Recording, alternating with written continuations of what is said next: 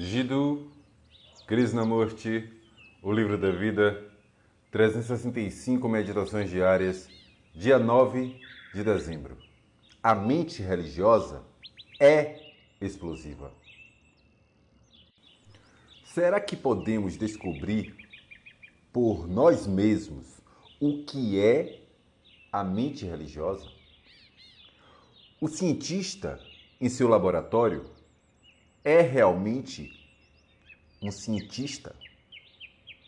Ele não é persuadido por seu nacionalismo, seus medos, suas vaidades, ambições e demandas locais. Ali, ele está simplesmente investigando. Mas fora do laboratório, ele é como qualquer outra pessoa, como seus preconceitos, ambições, nacionalidade, vaidade, ciúmes, etc.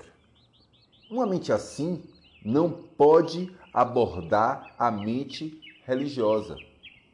A mente religiosa não funciona a partir de um centro de autoridade. Seja o conhecimento acumulado como tradição ou a experiência.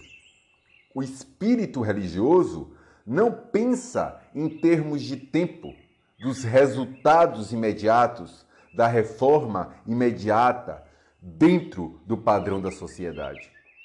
A mente religiosa não é uma mente ritualística, não pertence a nenhuma igreja, a nenhum grupo, a nenhum padrão de pensamento.